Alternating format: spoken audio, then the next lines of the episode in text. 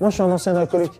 Je te le dis, demain, je touche un verre d'alcool, je retombe dedans. C'est pour ça que ça fait 8 ans que j'ai pas touché un verre d'alcool. Pourtant, aujourd'hui, je bois un verre, je retombe dedans comme avant.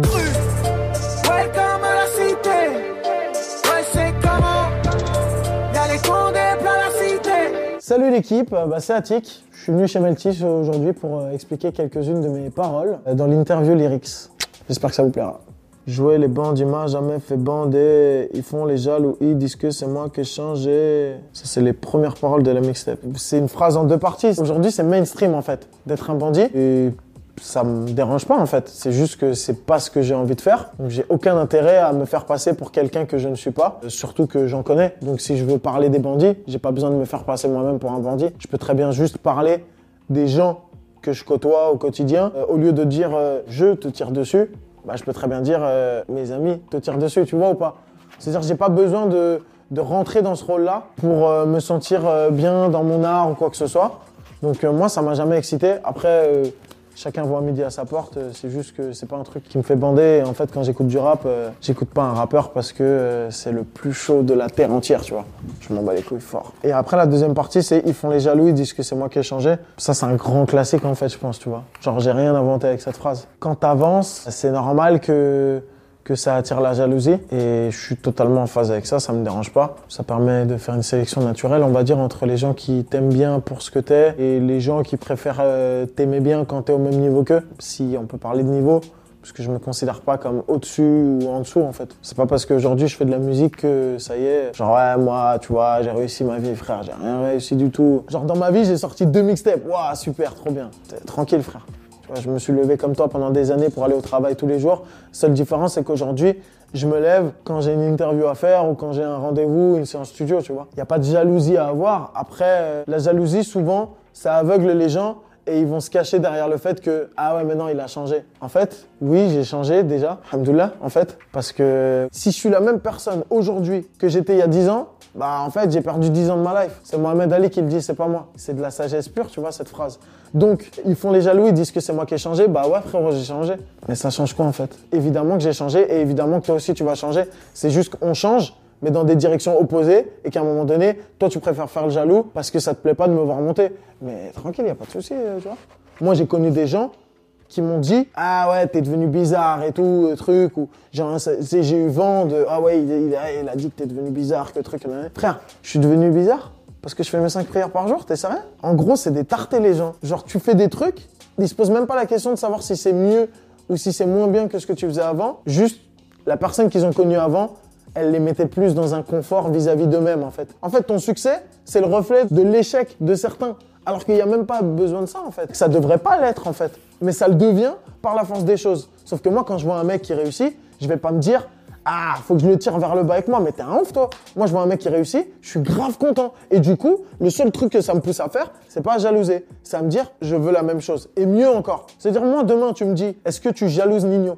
Bah non, je veux ce que Nino est là, je veux plus encore. Mais je veux pas lui prendre son pain à lui. Il y a du pain partout, frère. Pourquoi je vais prendre son pain dans sa bouche à lui s'il y a du pain partout, tu vois? Donc c'est pour ça que, en fait, euh, toutes ces questions de jalousie euh, m'intéressent euh, que très peu. Je vois mes cornes pousser dans le reflet, mes anges noyés, je suis sans repère, je force ma forme et c'est dead. Je crois que c'est mon son lyricalement qui est mon préféré déjà, celui-là. Je vois mes cornes pousser dans le reflet. En gros, c'est à force de me regarder dans le miroir, bah, je me vois devenir le diable que je redoute en fait. Donc je me vois devenir euh, quelqu'un de, de- mauvais, mauvais par ses actes en fait. Peut-être que foncièrement je suis pas mauvais, mais il y a que les actes qui vont dire si tu fais le bien ou si tu fais le mal. Et c'est c'est ça que ça raconte. En fait, les mésanges noyés, je suis sans repère, ça va avec ça en fait. C'est que d'un côté je me vois devenir euh, ce petit diable euh, machin, et de l'autre côté tout ce qui pourrait m'aider, je l'ai noyé en fait. Donc je me retrouve sans repère. Je deviens un diable par, des actes que je, vais, que je vais commettre au quotidien qui sont euh, répréhensibles, même sans parler de religion, juste d'un point de vue de valeur humaine. Ça fait autant référence au Clément d'aujourd'hui que ça peut faire référence au Clément d'il y a 13 piges. Et Clément d'il y a 13 piges, il n'était pas musulman. Pourtant, si j'analyse bien, je peux aussi me poser les mêmes questions et je peux avoir les mêmes réponses sur le Clément d'il y a 13 piges. Parce que lui aussi, il avait ses turpitudes. Sauf qu'il y a 13 piges, je me posais pas la question de est-ce que je fais le bien, est-ce que je fais le mal? C'était pas des questions que je me posais. Là, aujourd'hui, si je vais faire une connerie, ne serait-ce que fumer une chicha, en soi, déjà, c'est un acte qui est extrêmement grave pour moi. Et pourtant, je fume euh, all day. C'est des choses où tu le fais, et après, t'es dégoûté de toi-même. Tu t'extrais de ta propre personne et tu te regardes et tu te dis, t'es vraiment un trou de balle. T'es vraiment une merde, en fait.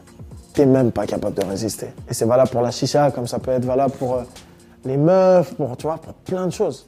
Tout ce qui est vicieux, tu vois, un mec qui va bicrave, il peut, il peut lire ça et te dire, ah ouais, putain, euh, je ressens ça à chaque fois que, que je débite. C'est à la fois très personnel et en même temps, c'est très universel, le sentiment de culpabilité face à un acte qu'on a commis. Mais encore une fois, ce sentiment-là, il faut aussi avoir conscience que c'est grave d'être coupable de quelque chose, mais déjà, euh, il y a toujours euh, ce qu'on appelle une rédemption. Et surtout, euh, il faut se dire que si déjà, t'en es au stade où tu réfléchis sur toi-même et tu te dis, c'est pas bien ce que j'ai fait, j'ai des remords, c'est que ça pourrait être pire. En fait, il n'y a rien de pire que quelqu'un qui ne se pose pas de questions. J'ai pas un milliard de croyances religieuses loin de là, mais ne serait-ce qu'en termes religieux, le fait de se questionner quotidiennement, constamment sur sa foi, bah, c'est quelque chose de bien. Tu peux te dire, ah ouais, mais c'est pas bien, il doute de sa foi. Ben non, c'est important de douter. Parce qu'en plus, si tu as la foi, tu vas toujours en revenir au point où tu te dis, ouais, mais du coup, non.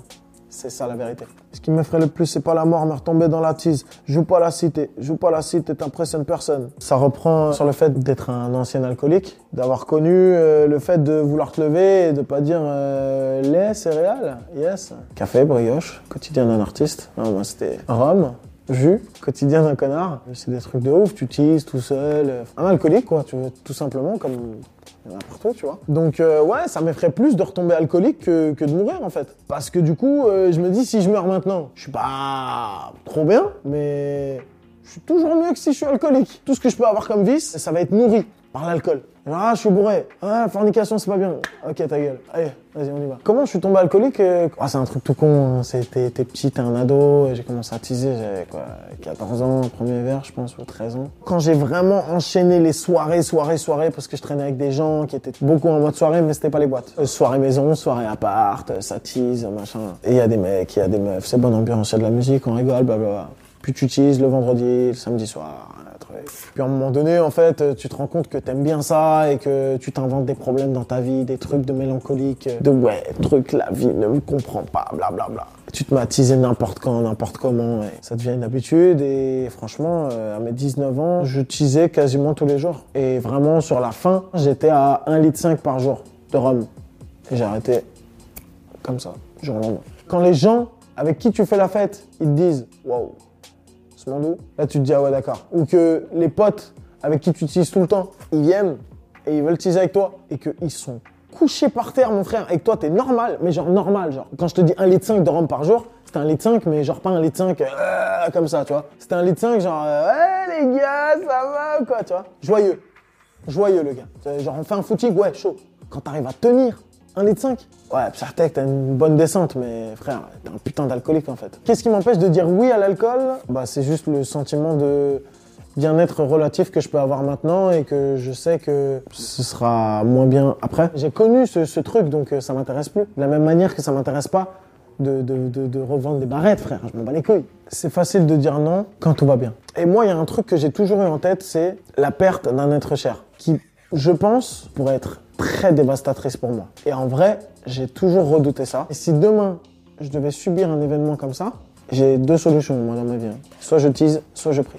Et c'est dramatique. Et c'est pour ça que ça m'effraie de retomber dans la tease, en fait. Parce que je sais qu'en plus de ça, je suis pas sauvé. Genre, je sais que là, demain, il peut y avoir un événement qui fait que Ouh, frère. Hier, je suis parti acheter des cacahuètes, euh, ça sentait l'alcool, je te cache pas que. Ah, j'étais à deux doigts. hein. Ça fait partie des rares petits trucs où ça peut me faire switcher. Malheureusement. Et c'est ça le truc, c'est que les gens ils pensent, ils se disent non, mais lui c'est bon, frère, il refuse tout le temps, c'est bon, il est sauvé et tout. Genre, non, c'est un mec qui tisse pas, c'est un halal et tout, t'es un baiser toi quoi. Frère, j'ai connu l'alcool. Tu crois que moi demain ma daronne est, canne, je vais pas retomber dedans? Et Je vais regarder une bouteille, je vais transpirer comme Denzel dans Flight, frère. En fait, les gens ils ont pas conscience, euh, ils voient un gars euh, artiste, euh, qui a un certain succès, qui fait son truc et tout, machin, qui travaille et tout. Frère, demain je suis alcoolique. Waouh. Faudra compter les moments où vous me verrez sobre en fait. La lune.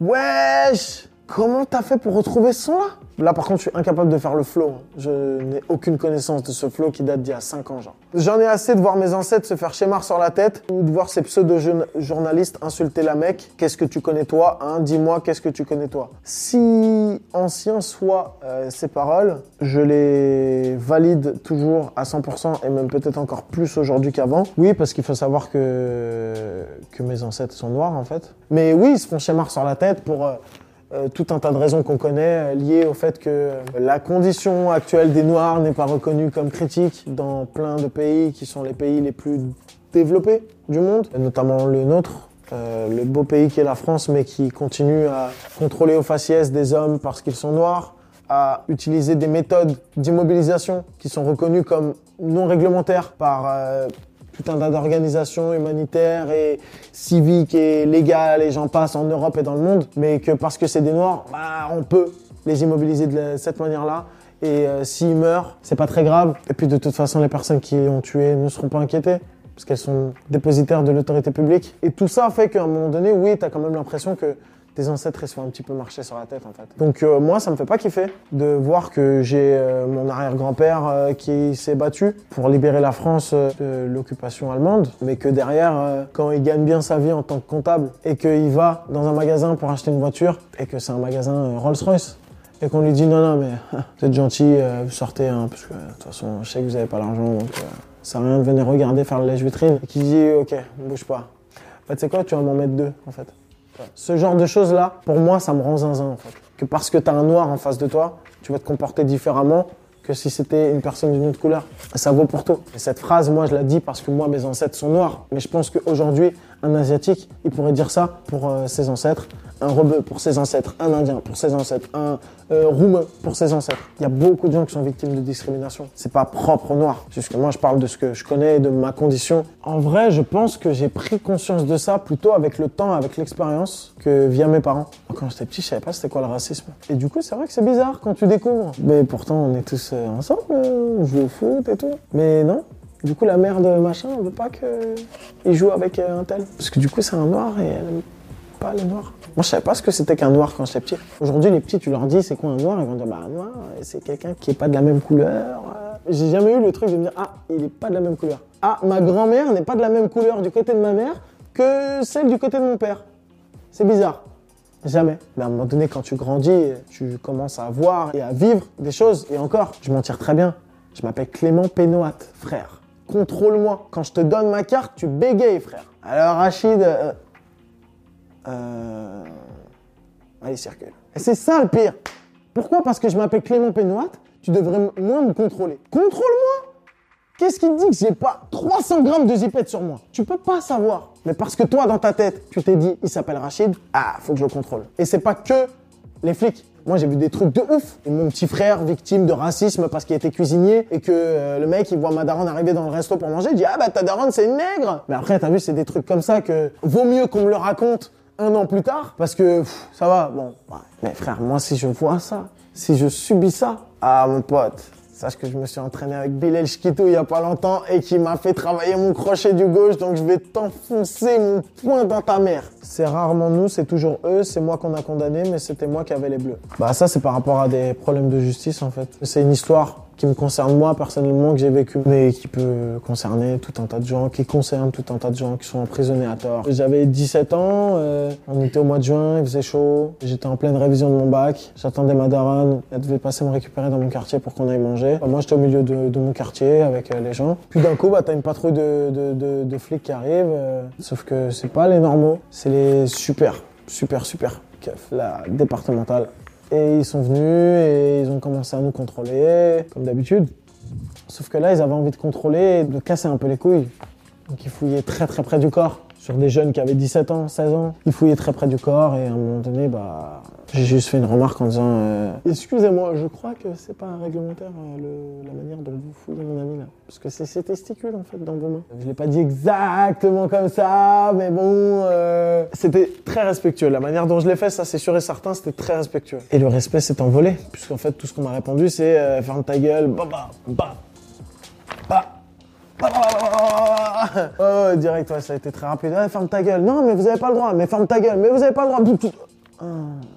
et ils m'ont monté en l'air à 3-4. euh, Sauf que du coup, j'étais pas tout seul. Il y avait les gens de mon âge, les plus grands. Et ça a commencé à partir vraiment en vrille. Le keuf, il me tenait, il commence à me tirer, il veut m'embarquer.